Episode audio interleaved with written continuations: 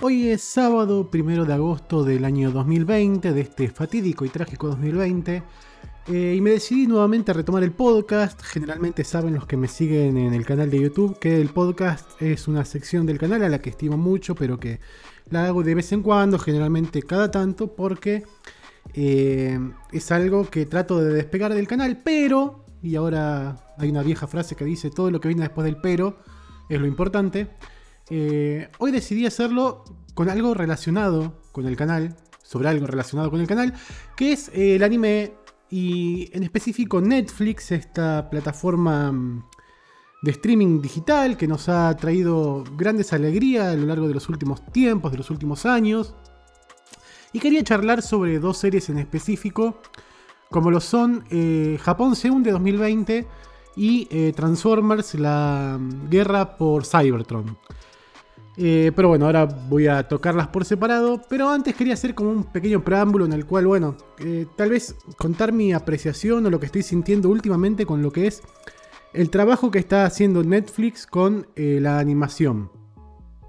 Muchas personas que son del palo, que son del nicho, como quien dice, del, del anime específicamente, son conscientes de que es muy difícil encontrar un producto que a uno lo llame, que a uno le guste, fuera de, lo que es Japón. O sea, obviamente están eh, hablando del trazo, de la animación, de la historia y del contenido. Uno tranquilamente aprecia contenidos creados en otros países, pero lo que es la animación japonesa, específicamente el trazo y las historias que uno cuenta, que se cuentan en el anime, son muy difíciles de emular en otro país que no sea el país del sol naciente, como en el Japón. Eh, y Netflix en el último tiempo, en los últimos dos años diría yo, se ha puesto las pilas con producciones propias de anime. Y claro, vos decís, ¿cómo una empresa ajena a lo que es Japón va a apostar a la animación japonesa? Porque hay muchas empresas americanas, europeas, que intentan emular esto mismo, esta, fórmula. Y así nació en su momento eh, Avatar, ¿no? una, un- una historia creada en América, con un trazo tratando de emular el anime que sí tuvo su gran éxito, pero a mi generación no le llamó mucho. A otras tantas sí, pero hablando desde mi punto de vista, no me llama la atención esa emulación del anime que quieren lograr los americanos. Bien, Netflix ha estado creando series, volviendo un cachito a lo que decía recién, ¿no? Como lo es eh, Kengan Ashura, eh, Baki o Boki, no recuerdo cuál es el nombre bien de, la serie, también otras de pelea. Y últimamente pasó con esta serie que ahora voy a hablar, que es Japón se hunde 2020 o 2020. Una serie que, eh, si tengo que decirlo de alguna manera, no me llama mucho, o no me llamó mucho en un principio, y estoy hablando de cuando vi el teaser, el tráiler, por la animación. Yo soy muy de la vieja escuela y para mí la animación es muy purista en el sentido de que tiene que ser dibujada a mano, pero también entiendo que en los tiempos que se corren no puedes tener a 40 tipos en un, en un salón, en un estudio, dibujando a mano, porque ya las cosas no se hacen así, se hacen vía computadora, se hacen con diseño 3D. Pero claro, cuando una serie de, de anime mezcla eh, esos dos mundos, el 3D y la animación tradicional, es bastante interesante. Y como decía, en un principio no me llamó Japón 2020, pero cuando vi el primer capítulo me hizo un clic en la cabeza. Voy a tratar de no caer tanto en spoilers porque es una serie que vale la pena ver, que vale la pena verla varias veces. Yo la vi tres veces hasta ahora y creo que la voy a ver una cuarta para tratar de analizar otro tipo de cosas. La he analizado desde el punto de vista de la animación, desde la historia, desde la música más o menos y quiero tratar de encontrarle otra vuelta de rosca. En resumen, Japón se hunde 2020 es una historia basada en un libro muy... eh, a ver, un bestseller podría decirse japonés en el cual cuentan cómo Japón podría hundirse. Todos sabemos que Japón y toda esa zona del Pacífico está eh, sobre eh, una, diría yo, una triple eh, falla arquitectónica, eh, no, eh, tectónica, perdón, arquitectónica sería si fuera un edificio, en la cual hay muchos sismos, hay muchos terremotos y por ende hay muchos tsunamis. Por desgracia, todo lo que tiene de bueno la cultura oriental lo tienen de malo, lamentablemente, y por desgracia, en fallas naturales. Pero bueno, Todos sabemos que en algún momento Japón va a tener otro sismo fuerte como los ha tenido en el pasado, como lo fue en el 2013, si no me equivoco, 2014, recuérdenme. Si están escuchando esto, no recuerdo bien la fecha, que fue un desastre ese terremoto. Pero Japón sabe que en cualquier momento puede haber uno que sea peor que ese. Se están preparando hace muchísimos años para lo que ellos llaman el gran terremoto. Y Japón 2020, o Japón Segunda 2020, basado en este libro, cuenta esa historia, ¿no? Cómo una familia de repente pasa este gran terremoto que están esperando en Japón y tratan de sobrevivir. Pero interesante no es eh, el hecho de que intenten sobrevivir, sino es la historia que van contando en el camino y las cosas que les van pasando en el camino a, la familia. A la familia y personas que no son de la familia, porque obviamente en un país con millones y millones eh, de habitantes no puede centrarse solo en una familia. Lo interesante de, esta serie, diría yo, más allá del nivel estético, como les decía, de la animación, que fusiona lo que vendría a ser la, eh, vieja escuela del trazo a mano y la animación 3D, es el equilibrio que han logrado eh, armónico. No solo en decir, bueno, che, mirá, en esta escena los monos chinos, como le decimos los que estamos en el palo, se ven dibujados bastante como el Tujes, pero mirá, si ves el fondo, o sea, el escenario, es una obra de arte. Y casi diría yo, casi, no voy a decir igual, como dos pasos abajo del estudio Ghibli. Los fondos que tiene esta serie son muy lindos, muy buenos, y son una obra de, arte aparte de lo que es la serie. Por otra parte, los personajes bastante ricos, desde, desde el padre de la familia, desde los hijos, la madre, eh, y la gente que se van cruzando en el camino son muy interesantes. Es un vos ves a personas japonesas, no ves un anime en el cual obviamente están exagerados los gestos, las voces. Eh, está exagerada la cultura porque recordemos que en Japón no están todo el día a los gritos, sino que eh, muchas veces en el anime vemos exageraciones que provienen de lo que es el teatro kabukicho, creo que se dice. Tendría que buscarlo bien, que es un, el teatro antiguo de Japón, que tiene, diría yo, mil años tal vez, en lo que es la cultura japonesa, en el cual es un teatro totalmente exagerado, eh, satirizado, exagerado. Y de ahí viene el anime también. Y Japón se hunde 2020 es una novela en la cual vemos cosas buenas, cosas malas, tragedias, alegrías. Y si vos no sos amante del anime, pero tal vez te gustan las obras dramáticas, y tal vez te diría el mejor estilo película, porque podrías imaginarte tranquilamente que no estás viendo un anime.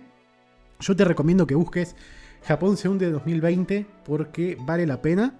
Reitero, si sos una persona que no le gusta el anime, lo vas a disfrutar. Dale una oportunidad y tal vez sea el, mundo de entrada o la puerta de entrada para que veas otras cosas. El anime no solamente, como siempre digo, Dragon Ball, Evangelion, Digimon, todas esas series que son famosas alrededor del mundo, sino que también hay cosas muy de nicho, muy, eh, muy espectaculares que se deben apreciar como obra de arte.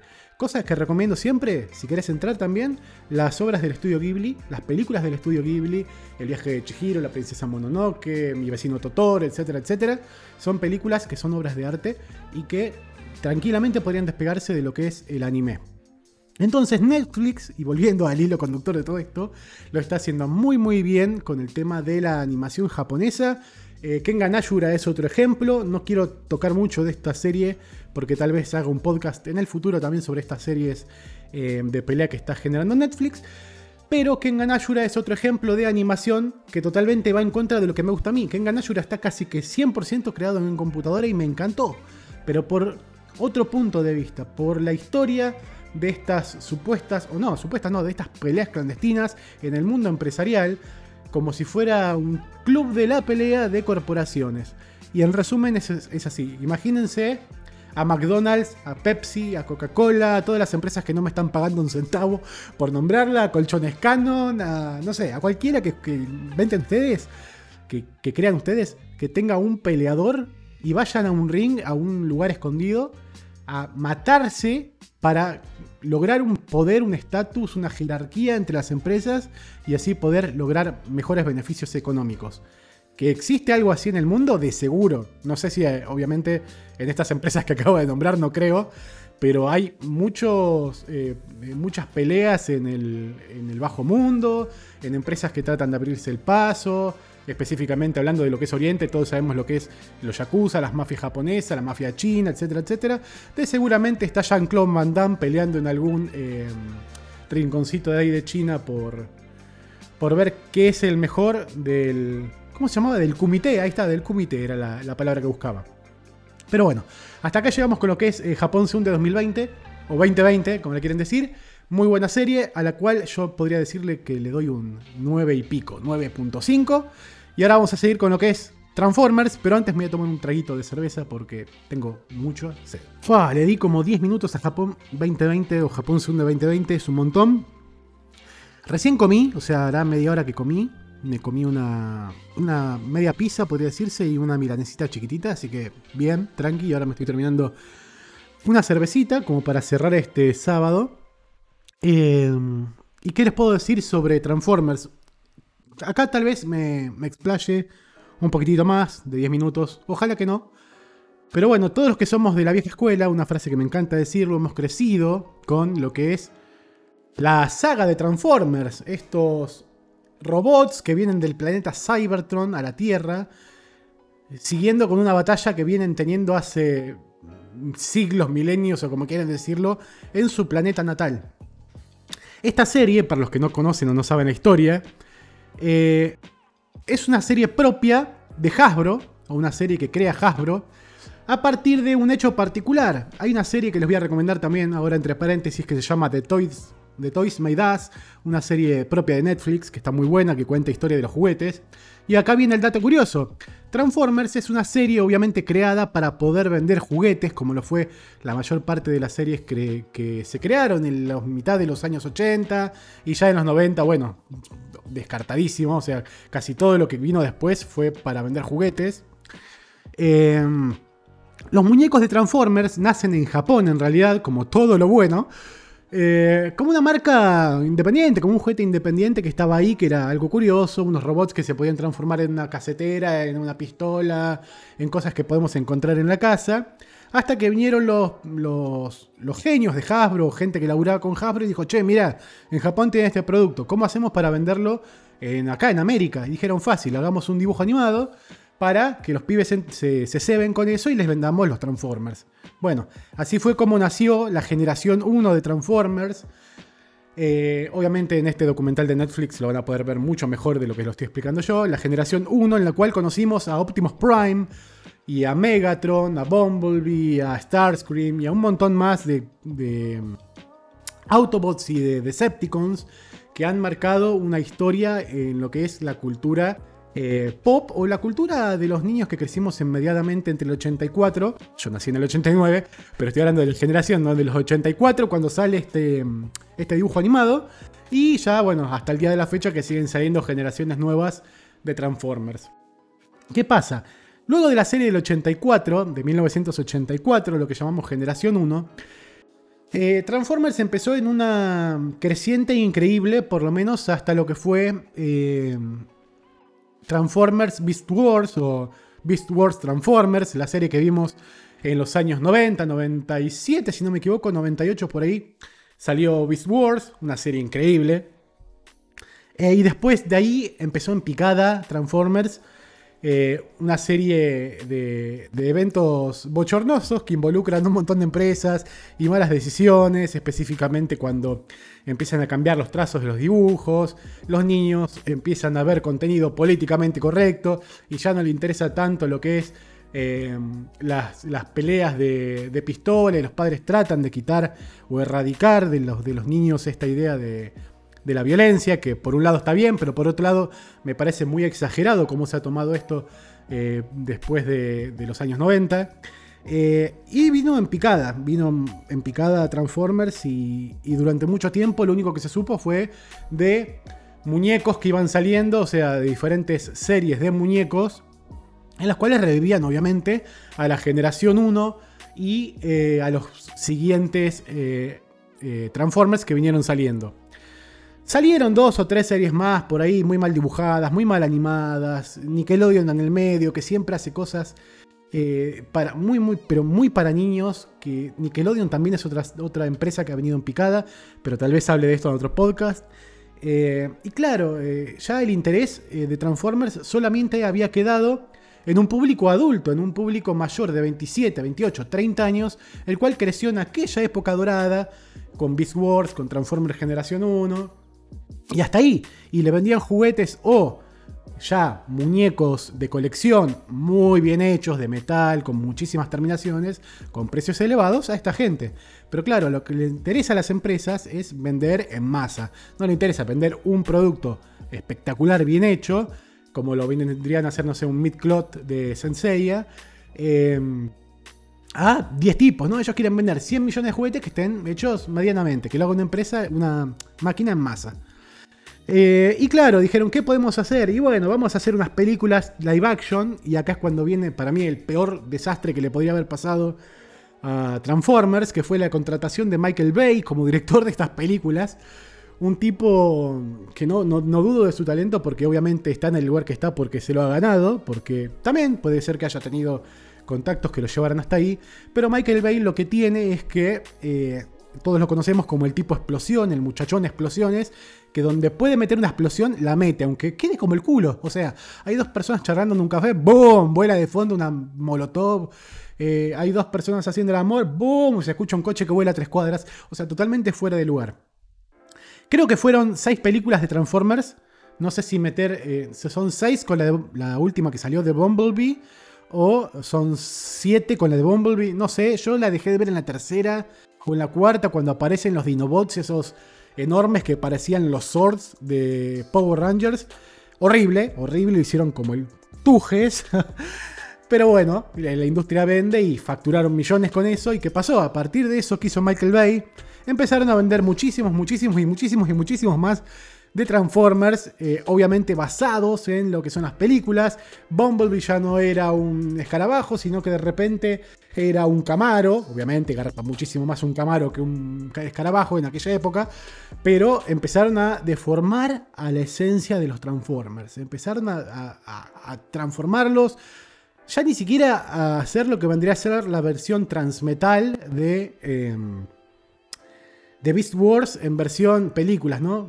Paréntesis, eh, la versión transmetal es un hecho que ocurre que hace que los eh, robots de Transformers Beast Wars adoptaran otra forma, ¿no? Bueno, punto, no importa, búsquenlo y si no lo entienden, después se los explico por privado, me escriben y no hay drama. Eh, y no, fue un, fue un, desastre para mí, pero vendieron muchísimos juguetes, muchísimos y muchísimos juguetes, pero a los que somos fanáticos o seguidores de los Transformers de la de la vieja escuela, de la época dorada de Transformers, no nos gustó. No nos gustó y no llenó un hueco que estaba ahí vacío hace mucho tiempo. Bueno, seguía vacío hasta, hasta que Netflix lanzó esta producción que vi hoy. Eh, me lo vi, no sé, creo que en dos horas dura, dos horas y media. Eh, Beast Wars, la batalla por Cybertron, el planeta Cybertron. Es increíble lo que ha hecho Netflix con, con, con esta miniserie o serie, que es una trilogía dividida en capítulos. O sea, creo que estos primeros seis capítulos son el primer capítulo, después van a salir dos tandas más de seis, y así se completaría la, serie. Es increíble lo que han hecho, porque están dándole un, un, producto no solamente a los pibes de ahora, a los chicos de ahora que quieren consumir y comprar juguetes, sino que le han dado muchísimo amor a lo que es la generación 1 y han hecho todo lo que Michael Bay no pudo hacer con las películas. O sea, obviamente es, una mm, animación en 3D, podés hacer un montón de cosas más, pero eh, sin ir a lo estrafalario, sin ir a las grandes explosiones de, Michael Bay, eh, la guerra de Cybertron te muestra toda la esencia de los Transformers. Y lo más espectacular que lograron es algo que nadie había logrado hasta el momento, que era que la facción de los Decepticones, o Decepticons, y la, facción de los Autobots, no son ni buenos ni malos, son dos facciones con dos mentalidades diferentes de lo que es eh, Cybertron, de lo que es cómo funciona este planeta eh, robótico, y, ninguno es bueno y ninguno es malo, o sea, obviamente siempre va a haber una predominancia a que mm, Optimus sea el bueno y que Megatron sea el malo. Sí, obviamente. Pero cuando te empiezan a contar en esta serie cosas que, si bien se sabían desde antes, durante años la dejaron de lejos, es como los Predacons fueron sometidos en cierta manera por los Autobots y que claro, los tipos tenían que laburar bajo tierra en minas y lo dicen de esa manera, ¿no? Como que ellos iban sacando el Energon y bla bla bla bla bla bla para que los Autobots estuvieran con la diplomacia y con viviendo una vida de lujos o de tranquilidad en la superficie, claro, ellos estaban siendo oprimidos. Hasta que a Megatron le salta la tecla y dice, no, loco, yo así no puedo más. Hace la revolución en la cual eh, arranca la guerra entre Predacones y... Mm, perdón, entre... Eh, es que me salen Predacones y Maximales, que son los de Beast Wars. Y acá son eh, Autobots y Decepticons. Y, y arranca esa guerra que no tiene fin, o sea, hasta el día de la fecha yo creo que que no va a tener un fin o si tuvo un fin, eh, lo dejaron ahí muy, muy pausado, muy por arriba. Y lo lograron. En estos seis capítulos yo vi toda la esencia de lo que es eh, Transformers, toda la esencia de Beast Wars, otra serie que es espectacular. Y ahora mi tercera favorita, o tal vez si, si, termina espectacular, se transforma en mi serie favorita de Transformers, es La Guerra por Cybertron. A todos los que crecieron en los años 80 y 90 específicamente, en los finales de los 80 y los 90, Vayan ya, se sientan, agarran una cerveza y disfrutan como, como cuando éramos chicos de los Transformers porque no tiene desperdicio. La animación, yo la vi, los primeros dos minutos y dije, bueno, a ver, a ver qué onda esto. Tres minutos después estaba enganchadísimo y no pude parar. Te muestran, eh, y trato de no caer en, spoilers, pero mm, te muestran cosas como eh, formas de vida inteligente que existen en el planeta Cybertron, que no son solamente Autobots y Decepticons, sino que hay otras entidades ahí que también las intentaron meter en las películas, como lo son, los vendrían a ser como los celestiales, que ahora no me acuerdo el nombre exacto en el mundo de los Transformers, como deidades robóticas que viven en Cybertron y que no toman partido en esta, en esta guerra, o sea, ellos no toman bandos, que está muy interesante como lo plantean en la serie. Y no les tengo nada más para decir que eso, o sea, vayan, siéntense y vean y coméntenme por favor, porque eh, la verdad me, me dejó muy contento cómo Netflix está haciendo las cosas no solamente con anime, sino también con series americanas como lo son eh, Transformers, basada en juguetes japoneses, como todo lo bueno viene de Japón. Y otro día tal vez haga también un podcast o un video sobre eh, este, este tema, ¿no? Cómo la cultura japonesa indirectamente nos influyó a nosotros. Y haciendo un adelanto, ya les aviso. Power Rangers, eh, Masked Rider, una serie que acá en, en, Latinoamérica se llamó Masked Rider, pero en realidad es Kamen Rider, la franquicia japonesa. Em, ¿Qué más? A ver, eh, Transformers, bueno, dije que vienen de Japón. Un montón de cosas. El 90% de las cosas que, consumimos nosotros como niños en los 90 eh, era proveniente de Japón. Y no lo sabíamos y éramos felices. Eh, por lo menos lo único que conocíamos de Japón era el anime y recién nos enterábamos que era el anime. La otra vez le contaba a mi vieja. Mi vieja me dice, ah, porque yo chica miraba Heidi. Sí, Heidi es un anime. Candy Candy es un anime. Em, la novicia rebelde tuvo una versión de anime que yo la veía, la pasaban en Argentina en canal Cablín, si no me equivoco. Y un montón de cosas vinieron de allá y ni sabíamos que era eso y éramos felices. Así que gente, si no les gusta el anime y son personas prejuiciosas con el anime, por favor consuman las, las series que yo les voy recomendando porque van a entender por qué estamos los otakus infelices de toda la vida enganchados por más que tengamos más de 31 años, en mi caso enganchados con la cultura japonesa y supongo que nunca la vamos a soltar. Así que bueno, eso es todo lo que tengo para decirles en este podcast. Le di derechito, sin cortes, ya vamos casi 25 minutos. Un lindo número para hacer un podcast que surgió casi de la nada porque fue decir, bueno, arranco y lo grabo. Mi nombre es Alejandro, esto es Que se cuenta podcast, de la familia de Que se cuenta. Síganme en mis redes, síganme en YouTube, en todos me van a encontrar como QSC Podcast o qué se cuenta en YouTube, donde generalmente subo la mayor parte de mi contenido. Y me van a encontrar también acá en Spotify. Eh, y bueno, supongo que también lo estoy subiendo en este momento a YouTube. Así que bueno, les mando un gran abrazo. Sigan atentos a las redes, al canal y a todo el contenido que voy subiendo. Y si llegaron hasta acá, les mando un gran abrazo y les agradezco por estar siempre acá al pie del cañón y acompañándome en este proyecto que estoy arrancando o que estoy continuando. Y veremos cómo seguimos. Les mando un abrazo y nos vemos en el próximo podcast. O nos oímos, etcétera, etcétera.